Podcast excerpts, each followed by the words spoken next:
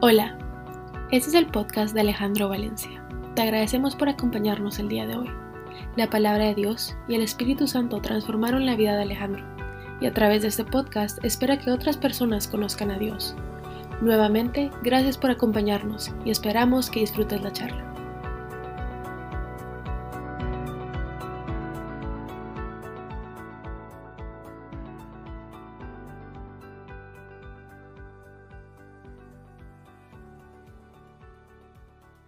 Buenas noches nuevamente. Para mí es un, gusto estar de vuelta y agradezco a Estefania que nos compartió un mensaje la, semana pasada.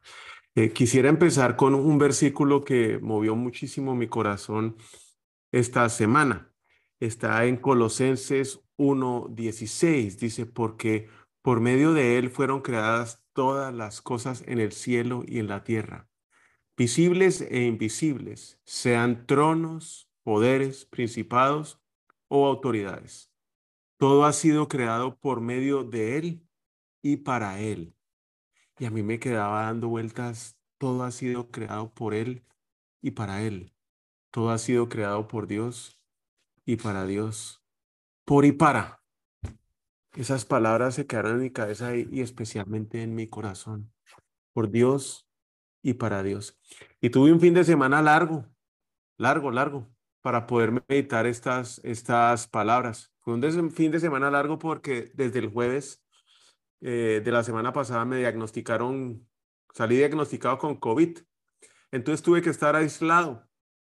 Y aunque yo sé que el tema del COVID a muchos les ha generado muchísimo dolor y muchas penas, en mi caso particular fue un tiempo de mucha paz y gozo. Fue un tiempo magnífico en el cual pude compartir con Dios. El COVID me llevó a un aislamiento que no estaba esperado ni mucho menos preparado, estando en Guatemala. Y este aislamiento me llevó a pasar tiempo con Dios en una condición que yo nunca antes había experimentado. Y estando en esta situación, en este aislamiento, comprendí que nunca podría realizar mi vida hasta que entendiera, pero especialmente hasta que asimilara este concepto de que todo fue creado con Dios y todo es para Dios que todo el éxito, todo lo que yo pudiera llegar a considerar exitoso en mi vida, viene de Dios, que todo ha sido dado por Él, que todo ha sido creado por Él, pero que todo es para Él, solo para Él y para nadie más. Nada me pertenece. Esto resonaba en mi cabeza y a pesar de que yo ya había leído este versículo antes, nunca me tomé el trabajo de aplicarlo directamente a mí, directamente a mi vida. Comprendí que mis conocimientos, mis habilidades, los recursos, el trabajo, todo lo que hago todos los días y que antes todos esos recursos y ese conocimiento los usaba únicamente en el área de negocios, escasamente en mi familia. Hoy lo hago en mi familia en el área de negocios y adicionalmente lo aplico sirviendo a, lo demás, a los demás. Fue creado por Dios. Que cada aspecto de mi vida, cada aspecto de mi carácter, mis experiencias buenas y malas, donde aprendí algo, fue creado por Dios y que es solamente para Dios. Sin darme cuenta, en mi vida, mi vida fue dividida como en compartimentos, donde yo llegué a pensar que algunas áreas de mi vida eran más santas que otras y que unas áreas de, esas de mi vida le pertenecían a Dios y otras no. Y qué equivocado estaba. Comprendí que a pesar de tener debilidades en mi vida y errores que todavía cometo y son muchos, Toda mi vida es santa y toda mi vida le pertenece a Dios porque fui creado por Él y para Él. Yo desde muy pequeño viví en un mundo donde no quería saber nada de Dios y yo aprendí otro evangelio, uno equivocado. Un evangelio que dice que gana el que se muera teniendo más juguetes, más dinero en el banco. El que dice que son las obras, que es lo que yo haga, lo que cuenta. Que si obro bien bajo mi criterio soy bueno que busco la aprobación de los demás, que dicen que hago buenas obras, entonces todo está bien. Donde me pasé gran cantidad de tiempo de mi vida pensando en hacer cosas y haciendo cosas, donde lo importante y el único objetivo era hacer o tener, y donde yo nunca me preocupé por ser. Y es que ni siquiera sabía o quería saber quién era. La verdad, nunca me preocupé por eso. Jeremías 5:21 dice, escucha esto, pueblo necio e insensato. Y así me comporté por muchos años, que tienen ojos pero no ven y que tienen oídos pero no oyen. Mm, donde mi comportamiento y mis obras y todo lo que yo hacía solo reflejaba lo que yo era. Todos los demás lo veían, yo no.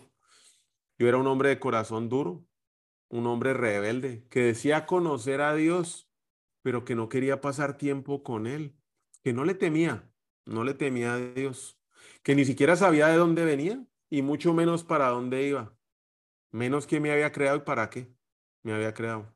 Estaba en una carrera loca, sin destino, como un caballo desbocado, aferrado a un engaño, a una mentira. Yo soy lo que hago. No veía y menos escuchaba lo que Dios me decía. Jeremías 8:5 dice, ¿por qué entonces este pueblo se ha desviado? ¿Por qué persiste Jerusalén en su apostasía? ¿Será que se aferran al engaño y no quieren volver a mí? Pues yo vivía aferrado a ese engaño y ni siquiera quería saber quién era Dios. Y muchos de nosotros pueden, o muchas personas hoy pueden andar en ese engaño. A mí me pasó por muchos, muchísimos años.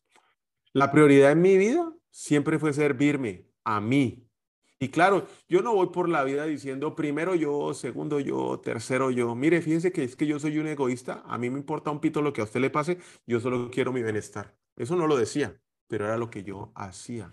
Mis obras así lo reflejaban, reflejaban exactamente quién era yo por dentro. Y yo, claro, me engañaba con la autojustificación de que todo lo hacía por el bien de mi familia, para que los niños tengan colegio, para que Adriana tenga su casa, para que podamos viajar, porque es necesario, es lo que todo el mundo hace, porque es el único camino, no conozco otro.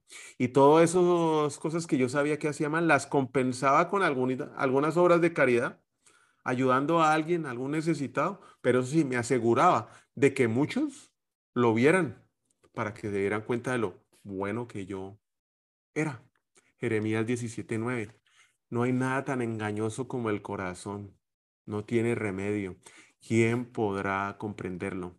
Escuchaba mi corazón, uff, a mis deseos, a mis emociones y lo que salía, y lo, perdón, y lo salía a confirmar en el mundo, con mis amigos, mis amigos íntimos, mi círculo más cercano, que claro, era un círculo de amigos por conveniencia que me rodeaba y que estaba en la misma carrera loca que yo, sin destino.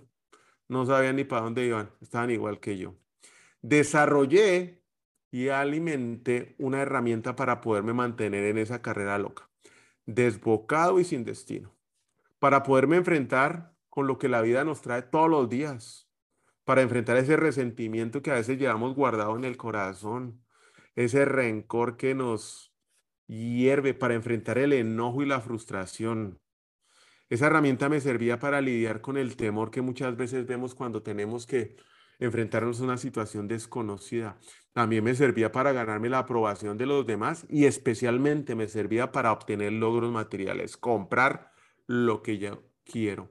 Y es una herramienta que se llamaba la autogestión y que yo podía hacer todo lo que a mí me placiera sin tener en cuenta a Dios y nadie necesitaba ayudarme. Yo podía hacerlo.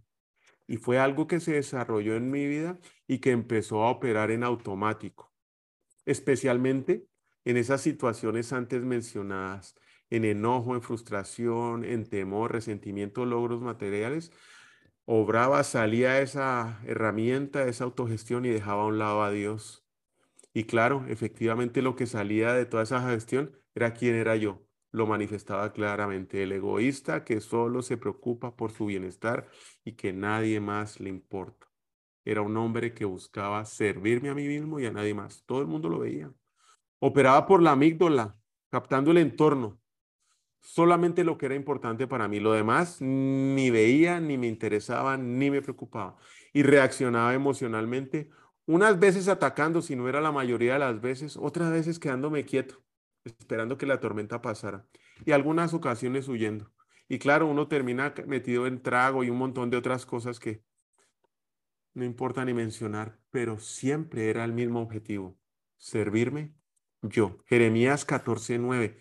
¿Están, ¿Estás confundido también? ¿Es nuestro guerrero valiente e incapaz de salvarnos? Señor, tú estás aquí entre nosotros y somos conocidos como pueblo tuyo. por favor, no nos abandones. Dios nunca se alejó, nunca se alejó de mí, nunca se aleja de nosotros por muy confundidos que estemos, por muy equivocados que estemos obrando o por muy que queramos servirnos. Ahí está. Podemos estar bien confundidos, perdidos en esa carrera loca y autogestionando, pero Dios no nos abandona nunca. Y el miércoles de la semana pasada, antes de salir positivo de COVID, tuve una reunión con un compañero de trabajo donde me explicaba que estaba en esta misma lucha que yo ya había tenido y en la cual aún sigo, que sabía que él estaba equivocado, que quería cambiar, porque las consecuencias de las acciones de su vida ya se estaban haciendo evidentes en su diario vivir, en su matrimonio, en su casa, especialmente conmigo que el día anterior le había dicho que lo tenía que echar.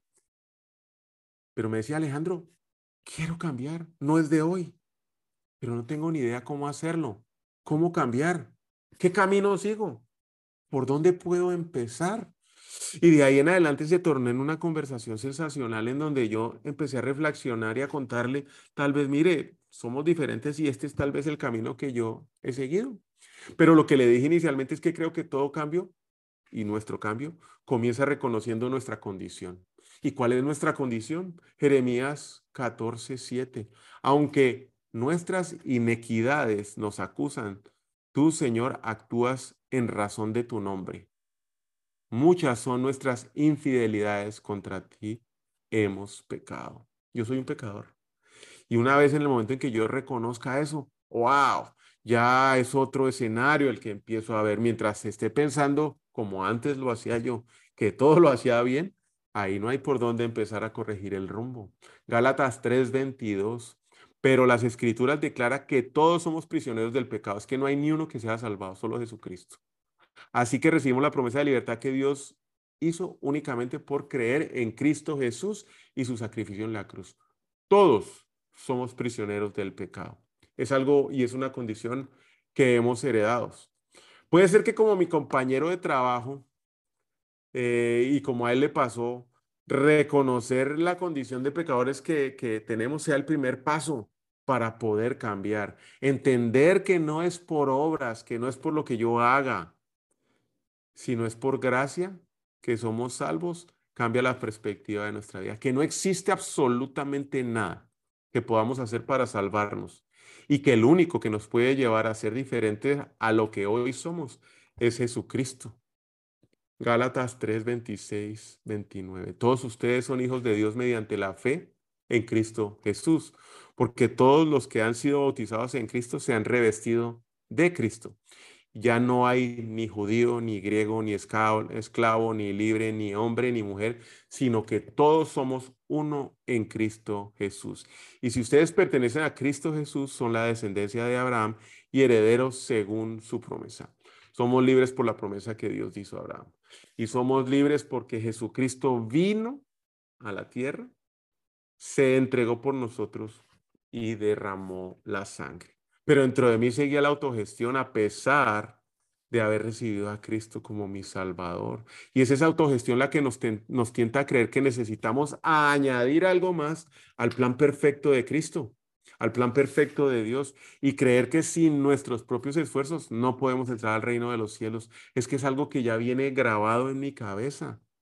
Y a pesar, yo le decía a, mi compañero que a pesar de ya haber recibido a Cristo, a pesar de haber ya rendido a Él, aún dentro de mí seguía ese deseo de seguir gestionando para ser alguien más cercano a Cristo, para ganarme mi aprobación. Tener claro y creer que nadie ni nada de lo que hagamos puede añadir nada más a lo que ya Jesús hizo en la cruz, que ya somos salvos, que no podemos añadir absolutamente nada más para ser aceptable ante los ojos de Dios cambia por completo nuestra vida. Es recibir el regalo y abrirlo. Eso es lo único que tenemos que hacer. No tenemos que hacer absolutamente nada más. Y cuando llegamos a ese punto, ahora sí toca empezar a trabajar. ¿Y en qué toca trabajar? En ser, no en hacer, en transformar nuestro carácter, en transformarnos por dentro, en transformarnos de adentro hacia afuera. Colosenses 3:5 dicen, así que hagan morir las cosas pecaminosas y terrenales que acechan dentro de ustedes. Ahí no dicen, ay, a punta de oración pídale a Dios que lo cambie. No, no, no.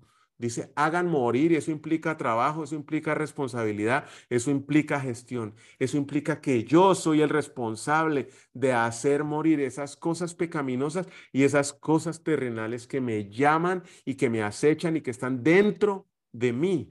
No tengan nada que ver con la inmoralidad sexual, la impureza, las bajas pasiones y los malos deseos, el egoísmo, primero yo, segundo yo, tercero yo. No sean avaros pues la persona avara es idólatra de sí misma, porque adora las cosas de este mundo. Y ahí es donde empieza el trabajo. ¿Que si es fácil? No. El trabajo es dentro de nosotros. Es lo que nosotros somos, no lo que nosotros hacemos. Lo importante es cambiar nuestra manera de pensar, es entender que no estamos aquí para servirnos a nosotros, estamos aquí porque Dios nos creó para servirlo a Él. Todo ha sido creado por Dios, por Él y para Él. Si estamos aquí para servir a Dios, nuestra meta debe ser ser como Jesús, quien agradó, agradó a Dios en todo lo que Él hizo aquí en esta tierra. Y es que navegar sí significa corregir el rumbo. Entonces ya no vamos a andar en esa carrera loca. Si ya sabemos para qué vinimos, para agradar a Dios, ¿sí? y que somos nosotros los que tenemos que gestionar nuestro interior. Tenemos que tener un norte, tenemos que saber hacia dónde vamos, tenemos que saber qué es lo que perseguimos, cuál es el objetivo o cuál va a ser nuestro parámetro de medición. Y ese único parámetro de medición es Jesús, porque fue el único que agradó a Dios aquí en la tierra. Entonces, navegar significa corregir ese, ese rumbo, guiados hacia algo, es bajarnos de esa carrera loca y sin destino y emprender un viaje y un viaje a la eternidad junto con Dios. Pero es que no es solo para nosotros ese viaje. En ese viaje apenas nos subimos. También tenemos que ser luz para otras personas. Debemos mostrar el camino a otros y que todas nuestras acciones sean un reflejo de lo que somos. Resultado de lo que somos hoy, de la transformación que hemos recibido por Jesús.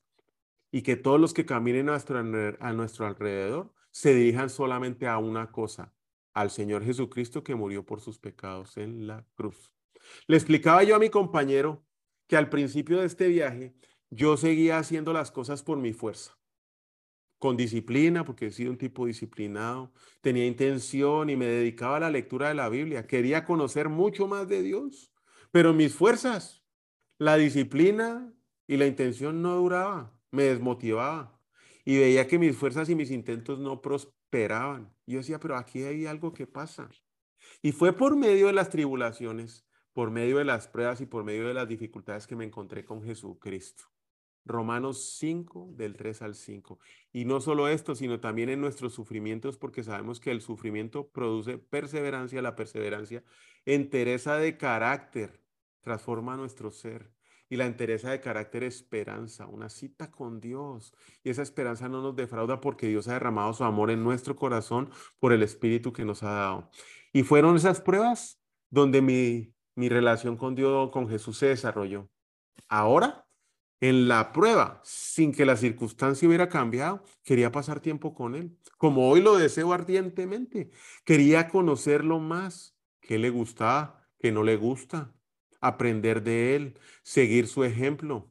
Ah, me fascina recibir su amor, pero además eh, sé que estoy llamado para manifestar su amor en mi relación con otras personas. ¿Y cómo lo hago? Pues amándolos, así no quiera, amándolos. Me rendí a Jesús, me entregué a Él y me sometí a su autoridad. Y es algo que hago todos los días en arrepentimiento, porque sé que dentro de mí aún existe ese hombre que quiere gestionar su propia vida y no dejarla en manos de Dios. Hoy busco a Jesús por quien es Él, no por lo que Él me da. Al principio, claro, era puro transaccional. Necesito salir de este problemita y puf, el milagrito. Y yo veía que eso afianzaba mi relación más con Él, pero sí hay momentos de silencio en donde Dios no se aparece. Y son esos momentos de prueba donde usted dice, ¿qué hago? ¿Me espero? ¿Aguanto? ¿Qué hago? ¿Me muevo? ¿Gestiono? Espero. Y es ahí donde nuestra fe se fortalece como ese músculo cuando usted lo lleva a un gimnasio. Y lo busco por quién es Él, no por lo que me da. Y fue por medio de esta relación que mi ser empezó a cambiar. No fui yo, fue Jesús dentro de mí que empezó a cambiarme. No fue mis fuerzas, no fue mi disciplina, como tampoco fue mi intencionalidad o mi lectura de mi Biblia. El cambio se da porque conozco a Jesús directamente, porque tengo una relación con Él, porque me rindo, me someto y me entrego a Él. Y es entonces cuando yo en ese momento tengo disciplina, tengo fortaleza, tengo intencionalidad y tengo amor y así enriquezco mi relación con Él cuando Jesús está dentro de mí. Mis hábitos empezaron a cambiar, como también mis rutinas diarias. Ni sé cómo ni cuándo empezó, pero sé que empezaron a cambiar. La lectura de la palabra de Dios diariamente se volvió una necesidad. Dejó de ser una obligación, dejó de ser un hábito para que me llegara a hacer falta como la comida. Que empezó, sí empezó a generar un cambio muy fuerte en mí, del cual ni me di cuenta. En algún momento mi vocabulario cambió. En las relaciones y el manejo de las mismas cambiaron. Ya veía a las personas como personas, no como un medio para lograr lo que yo quería. Y eso no fue algo que mis fuerzas pudieran hacer. Mis amigos y mi círculo íntimo cambió por completo. Es más, cambió hasta la ciudad donde vivía. Dejaba de que Dios fuera el que me guiara a, establecer esas relaciones que me ayudan a transformar mi ser, mostrando esos puntos ciegos. Esas relaciones me ayudan a mostrar esos puntos ciegos que yo no veía dentro de mí. Adicionalmente, congregarme, ir a la iglesia es algo que no, que no tiene explicación en mí. Alabar a Dios junto con otros arde dentro de mí y espero ansiosamente el próximo domingo o el próximo jueves o el próximo miércoles para poder estar junto con mis hermanos dándole gracias y alabando a Dios por quien es Dios, con otras personas que como ansiosamente yo lo hago, lo buscan a Él.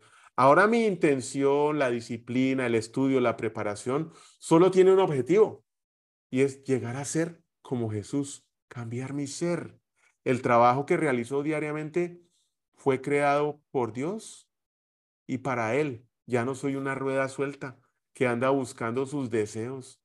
Lo que soy hoy se debe manifestar en cada una de las áreas de mi vida. Se debe manifestar en mi trabajo, se debe manifestar en mi familia, se debe manifestar en la iglesia o caminando por la vida día tras día. Fui creado por Dios y para Dios. Conocer a Jesús durante las pruebas y las tribulaciones me permitió mantenerme firme en esas pruebas, como la fue la del COVID el jueves pasado. Pero también comprendí que fueron las pruebas y el conocer a Dios lo que empezó a cambiar mi carácter, mi ser, algo que se empezó a manifestar en mis obras y que muchos empezaron a preguntarme, Alejandro, ¿qué fue lo que a usted le pasó? Y yo siempre sano preguntando, ¿por qué? Si yo sigo siendo el mismo. Pero mis obras ya no son las mismas que yo hacía antes. Yo ni siquiera me doy cuenta. Que si he terminado, que si este trabajo se va a terminar alguna vez, yo no creo. Y esto lo que falta es trabajo. Le contaba a mi compañero de trabajo que esto es un camino cuesta arriba. Y si alguien, alguno de ustedes ha tenido la oportunidad de subir a un volcán, el Acatenango en Guatemala, pues así es la experiencia. Porque todo lo que vale la pena en la vida cuesta.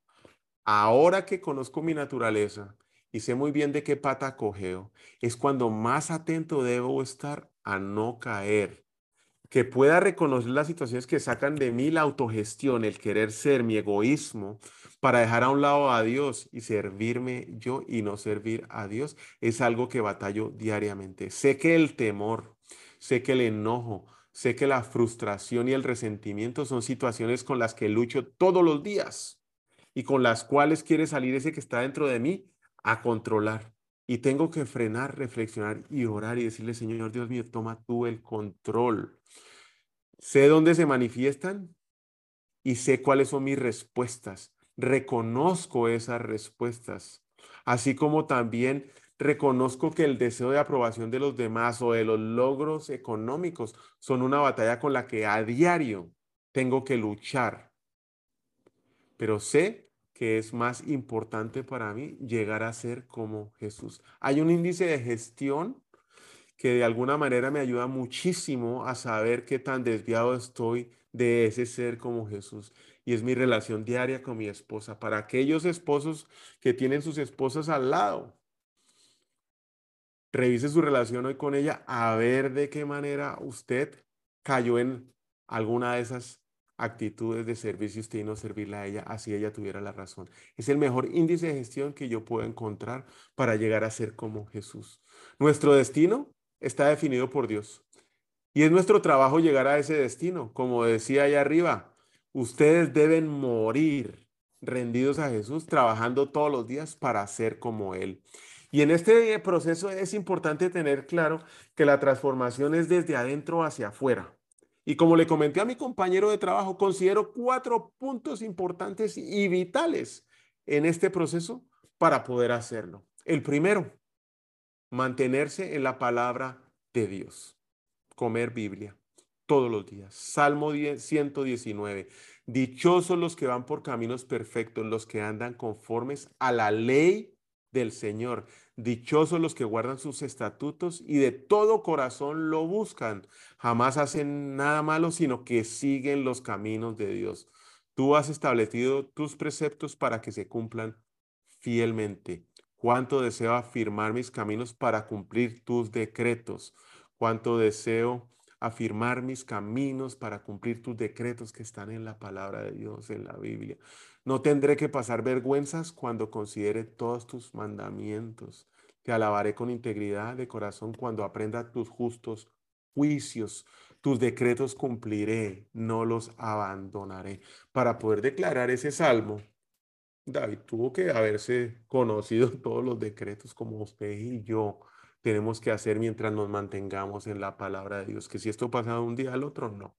Esto es un trabajo diario y constante hasta que podamos conocernos y guardar todos esos estatutos y esos mandamientos de Dios en nuestra vida. Pero hay que aprendérselos todo un día. Levántese mañana y empiece con el primer versículo y dele ahí todos los días adelante. Pero es mantenerse en la palabra de Dios todos los días. Segundo, mantenerse plantado en la casa de Dios. Salmo 92, 13. No es virtual, no es viéndolo por eh, YouTube, plantados en la casa del Señor florecerán en los atrios de nuestro Dios. Yo no sé, pero pasa algo sobrenatural en la vida de uno cuando estamos cubiertos por las oraciones de los demás en la iglesia, cuando estamos cubiertos por sus bendiciones, por su liderazgo y por el poder espiritual que hay en una iglesia sana, centrada en Jesús. Cambia nuestra vida, cambia por completo.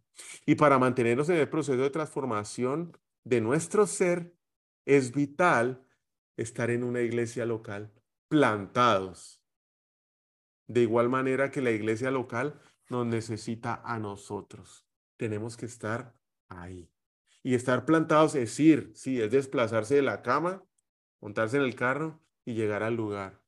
Y a veces dices que uno no conoce a nadie, no sabe cómo es, pero es que ir y estar plantado en la iglesia local y mantenerse eh, constantemente en la palabra trae una bendición.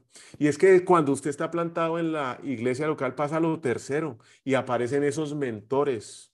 Porque nosotros muchas veces podemos llegar a engañarnos a nosotros mismos pensando que como estudiamos la palabra de Dios, escuchamos podcast, podcast mientras vamos en el carro, estamos escuchando la Biblia, pues ya somos discípulos de Jesús y no hay nada más alejado de la verdad. Yo no puedo negar que todo lo anterior, leer la palabra, ir a la iglesia, escuchar podcasts, ver este tipo de, conversaciones que hoy estamos compartiendo, es una parte vital de ser cristianos y de enriquecer nuestra relación con Jesús. Pero nos lleva simplemente a tener más conocimiento, no a ser discípulo, porque ser discípulo es mucho más que eso. Es, ser discípulo es la vida real. Eh, y eso solamente pasa en el contexto de las relaciones personales con otros creyentes sanos. Se trata de sumisión y de responsabilidad de rendirles cuentas a alguien. Y eso nos pasa cuando nos ponemos en una posición de ser mentoreados y ensoñados por otra persona mucho más madura y sabia que nosotros mismos. El discipulado es una bendición natural de estar plantado activamente en una sana iglesia local. Y es ahí donde usted va a encontrar esos mentores a los cuales les va a rendir cuentas. Y le va a contar lo que está pasando en su vida y las luchas que usted está teniendo. Y con esa sabiduría y esa experiencia de ellos, lo van a ayudar y lo van a guiar a transformar su ser interior. Y Dios obra a través de esos mentores. Y lo cuarto, amigos, ese círculo íntimo que también los va a conseguir cuando está plantado en la iglesia local. Los amigos que siguen a Jesús de la misma manera que usted lo busca son una bendición que nos aleja de estar solos y aislados. Y es que estar solos y aislados no es lo peor. Lo peor es que estar solos y aislados nos lleva a caer en lo que antes hacíamos y va de nuevo para el pecado resbalados. Cuando no somos vulnerables y no tenemos responsabilidad frente a otras personas, esos nuestros amigos en los cuales podemos confiarle nuestras dudas y nuestras luchas y ellos a nosotros y nos escuchan sin juzgar y nosotros sin juzgarlos a ellos. Muchos de nosotros no tenemos la disciplina para mantenernos alejados de los ganchos del pecado que siempre está listo para agarrarnos. La pereza, la apatía, la mediocridad, la autogestión, el pecado sexual, el orgullo, la envidia y la lista, mire, puede ser interminable, nos agarra nuevamente. Estar solos y aislados es extremadamente peligroso. Estar con amigos del mundo nos mete de una al pecado. Conseguir estos amigos lo hacemos a través de una iglesia local, llegando a ese lugar donde vamos a ser bendecidos con mentores y con amigos. Estamos hechos para relacionarnos con los demás, para vivir en comunidad, con Dios y con los demás. No podré llegar yo a mi destino sin conocer a Jesús. Y solamente lo conozco cuando me rindo y me entrego a Él, cuando confío en su palabra y paso tiempo meditando en ella, congregándome junto con otros que lo buscan con pasión y recibiendo las bendiciones de contar con mentores y amigos a los cuales le rindo cuenta y me acompañan en mis luchas diarias. Ese camino me va a llevar a cambiar quién soy y a convertirme cada día más y más parecido a Jesús. Segunda de Corintios 10, 17, ya para terminar. Más bien, si alguien ha de gloriarse, que se gloríe en el Señor, porque no es aprobado el que se recomienda a sí mismo, sino aquel que recomienda el Señor. Cuando hay menos de mí en mí, hay más de Dios en mí. Yo los invito, yo los invito a que se mantengan en la palabra de Dios, plantados en la iglesia local, buscando esos mentores a los cuales usted le pueda rendir cuentas y la sabiduría y experiencia de ellos los enriquezca. Y no deje de tener esos amigos que busquen a Dios con la misma pasión que usted lo hace para que sean sus compañeros de viaje. Y de esa manera podrá ser usted transformado por Jesucristo quien habita en usted. Vamos a orar y les agradezco que me hayan permitido compartir esta experiencia con ustedes. Señor Jesús, te doy infinitas gracias hoy por este tiempo. Te bendigo a cada una de las personas que hoy se encuentran con nosotros y que oirán posteriormente este mensaje, Señor. Sabemos que tú nos transformas cuando nosotros permitimos y te abrimos el corazón, cuando nos rendimos y nos entregamos a ti, Señor. Y hoy te invitamos esta noche para que entres en nuestros corazones, para que transformes nuestro ser, para que escudriñes lo más profundo de nuestro corazón y nos muestres a cada uno de nosotros qué es lo que debemos rendir, qué es lo que debemos entregar y llevar a los pies de la cruz, para abrirte la puerta de par en par de nuestro corazón y entres a transformar nuestro ser, porque es más importante ser que hacer. Ayúdanos a mantenernos firmes en tu palabra, a estar plantados en la iglesia local, Señor, y que de alguna manera encontremos esos mentores a los cuales rendir cuentas y que ellos con su sabiduría y experiencia nos ayuden a transformarnos, Señor, y acompañados en, esto, en este viaje de amigos con los cuales podemos compartir nuestras luchas, podemos hablar, podemos transmitir lo que estamos sentidos sin ser juzgados, pero también siendo zarandeados porque tú, Señor, los mueves para que nos digan lo que debemos oír y no lo que queremos escuchar. Todo lo anterior lo pido en el nombre de Cristo Jesús. Amén y amén. Les deseo una excelente noche. Gracias a todos los que estuvieron pendientes por lo del COVID. Ya hoy es otro día y nos encontramos sanos nuevamente. Dios los bendiga y feliz noche. Hasta luego y nos vemos el próximo miércoles. Gracias.